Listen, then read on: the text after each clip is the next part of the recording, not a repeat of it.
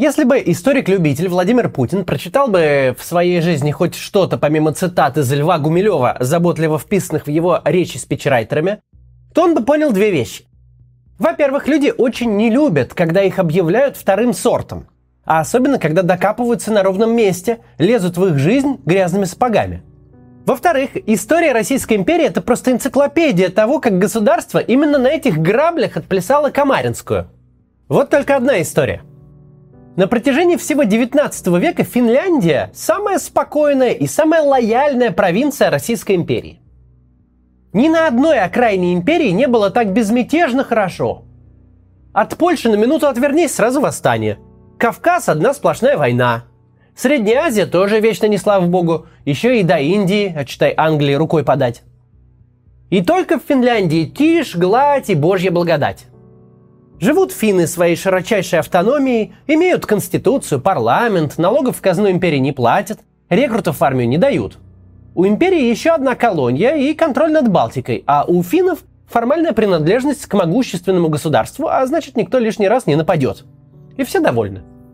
Все довольны ровно до 1898 года, когда император Николай II от большого ума поставил генерала Бубрикова проводить в Финляндии национально-русскую политику – то есть насильственную русификацию. А именно ограничение прав Сейма, зачистки в СМИ, русификацию образования, репрессии в отношении общественных деятелей, ликвидацию финской армии и призыв финнов на общих основаниях в русскую.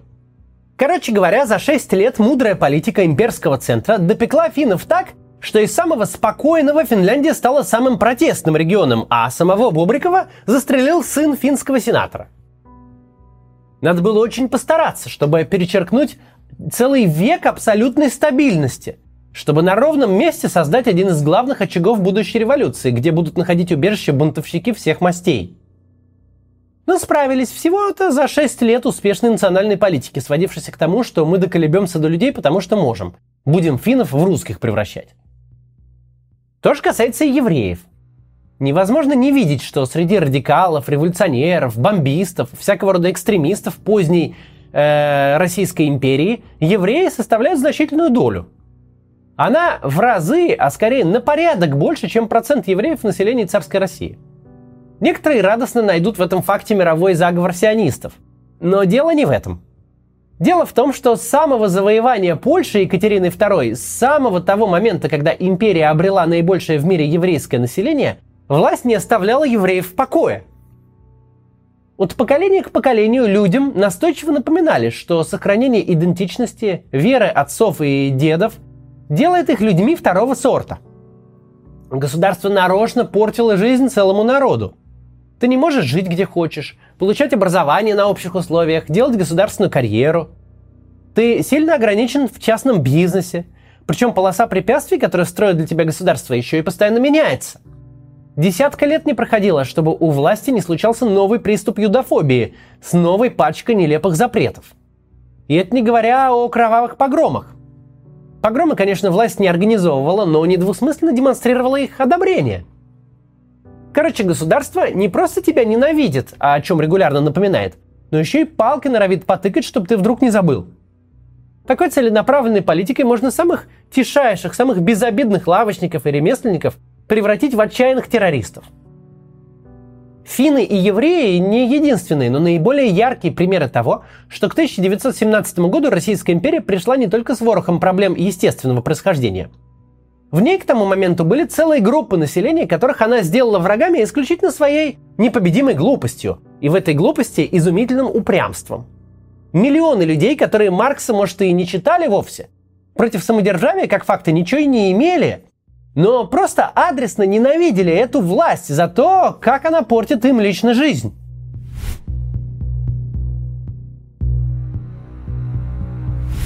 Как выглядела национальная политика Владимира Путина все 20 лет его правления?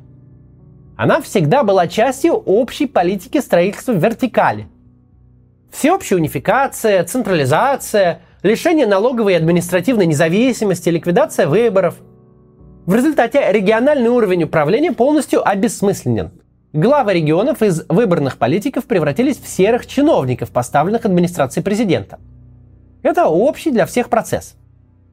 Все давно привыкли, и почти никто не скрывает, что должность губернатора имеет слабое отношение к региону, которым его поставили управлять. Управляет-то он все равно непонятно чем. Бюджеты ему спускают сверху, все основные ветви власти в регионе, и в первую очередь силовики, подчиняются совершенно не ему, а только федеральному центру.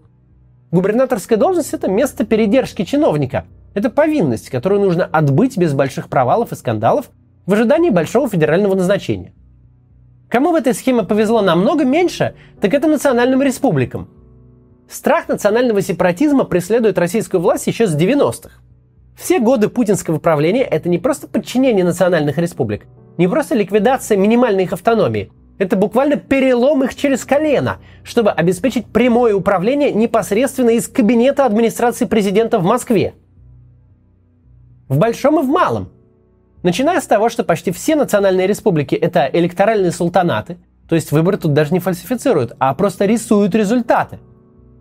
Продолжая э, последовательной борьбой с э, преподаванием и официальным использованием национальных языков, и заканчивая такими мелочами, как борьба с титулами. Вот не мог федеральный центр пережить, что глава Татарстана называется президентом. Надо было лишний раз показать, кто тут главный – из 20 беднейших регионов России 13 – это национальные республики.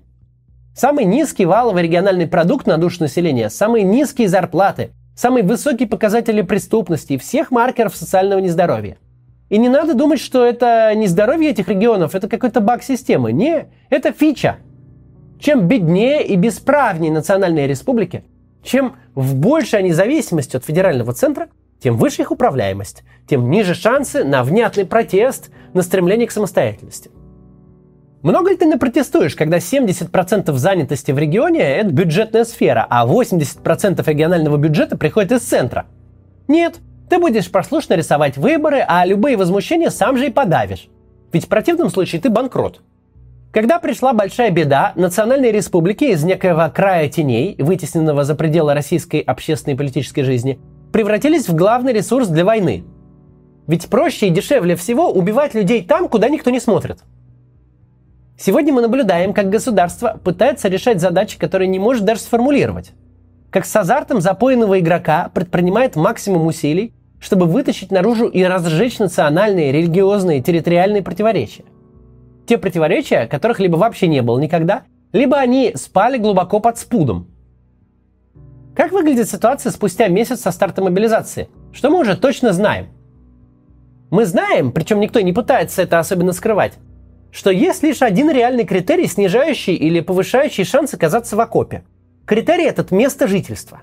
Все остальное – факт службы в армии, наличие боевого опыта, возраст, военная учетная специальность, брони и отсрочки, количество детей – все это пренебрежимо и не важно. Важно лишь то, где ты прописан, где физически находишься. Нет больше никаких граждан Российской Федерации, в отношении которых хотя бы формально действует единый правовой режим. Есть жители Москвы, чей шанс оказаться на фронте статистически ничтожен. Есть петербуржцы, их риск сильно выше, чем у москвичей, но все равно не так высок. В крупных городах и богатых регионах риск повышается в сравнении с Петербургом уже. В бедных славянских регионах он еще выше – а в нищих национальных республиках мы видим воспроизведение Луганска полугодовой давности. Людей просто сгребают с улиц и призывают целыми деревнями. После хаоса первых двух-трех недель мобилизации вернулся ровно тот же режим, который существовал с февраля-марта. С Украины воюет не Россия, а 85 разных государств. Чем твое государство беднее, чем больше в нем доля неславянского населения, тем выше твой шанс отправиться в армию и умереть. Причем разница будет на порядке – мы не можем сегодня рассуждать в том духе, что, мол, Путин развалит страну по итогам этой войны. Потому что в некотором роде он ее уже развалил. Между Владимирской областью и Москвой пока нет пограничного перехода. Но гражданин Владимира может эмигрировать в Москву, то есть из воюющей страны, которая ищет солдат, в город, ритм которого не поменялся. По национальным республикам удар от мобилизации пришелся сильнее всего. Федеральный центр, в общем-то, всегда давал им понять, что они тут гости – что нужны они 4 раза за 10 лет. Дважды выдать результат на президентских выборах и дважды на парламентских.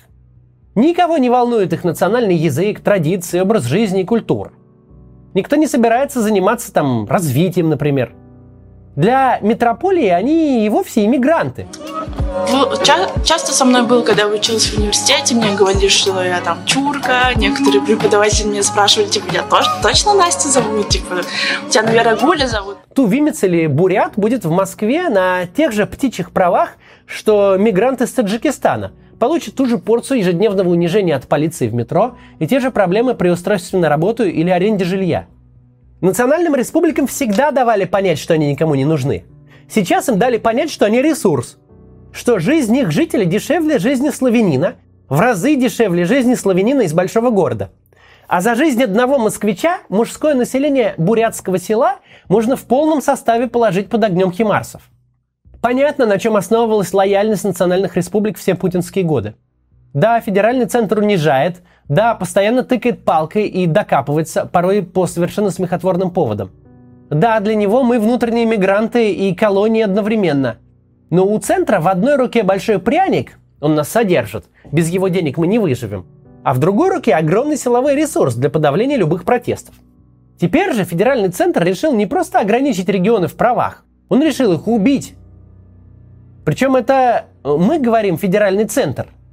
На деле в регионах все будет воспринято гораздо хуже. Примерно так. Русские решили нас убить, они объявили нам войну. Из всех бомб, которые Путин закладывает под наше будущее, это одна из самых больших. Чем масштабнее российское руководство продолжит убивать бурятов, тувинцев, ингушей, жителей Дагестана, тем меньше Россия будет восприниматься как метрополия. Пусть метрополия несправедливая и жестокая, но богатая и сильная. Чем дальше, тем больше Россия, которая толком уже ничего не дает, зато забирает и убивает, будет восприниматься как оккупант. Оккупант, единственная цель которого – собрать войско из туземцев и бросить их умирать за те цели, которые он, оккупант, не в состоянии даже сформулировать.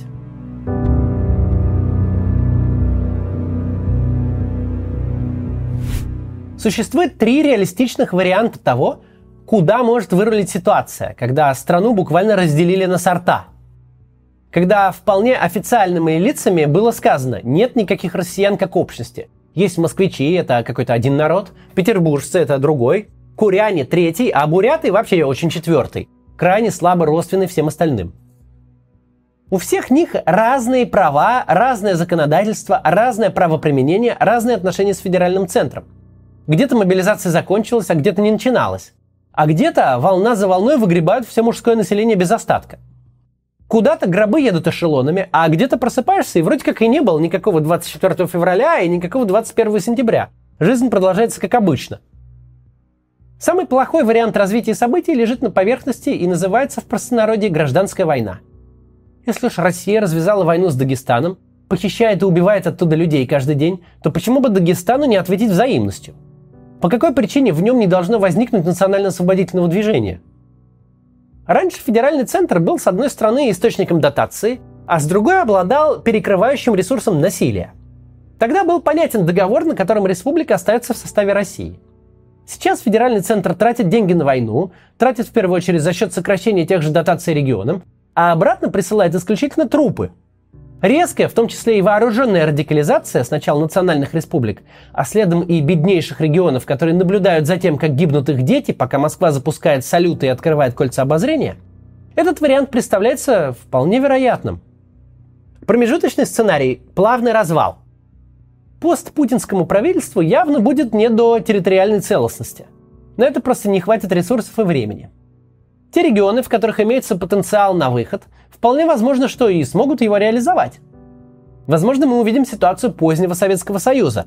Это когда все настолько нищие и несчастные, настолько более насущные задачи надо решать, что просто некогда э, лишний раз переживать о том, что на планете появилось одно, два или пять новых государств. Промежуточный вариант выглядит приемлемо. Территориальная целостность никакой страны, и в том числе и России, не является ценностью сама по себе – Ценностью является благополучие, богатство и мирная жизнь граждан. Если какие-то территории смогут, превратившись в государство, эти цели реализовать самостоятельно, то честь им и хвала. И хорошо бы с ними дружить по возможности. Правда в том, что если люди не хотят жить друг с другом, то их расставание становится только вопросом времени, а также всеобщим страданием. Советский Союз держался ложью и насилием. Ложь заключалась в том, что эстонец и туркмен образовали друг с другом какую-то общность и что-то вместе строили. А насилие – штука дорогостоящая. Никому эта принудительная общность не приносила счастья, никому развития не добавляла. В тот самый момент, когда центр утратил ресурсы на применение насилия, страна разлетелась со скоростью гранаты. Есть известная картинка с посудой в серванте, которая лежит так, что едва сервант откроешь, все тут же рухнет. Так выглядит принудительная общность. Так выглядит ситуация, когда у людей нет никаких общих интересов, есть только страх – когда они не получают никакой пользы от единства, а просто едва его терпят. Едва страх отступает, даже очень кратковременно, все сразу разваливается. Желательно ли такое будущее? Или желательно, чтобы новое правительство не занималось развитием, а распласталось как морская звезда, пытаясь удержать бегущих?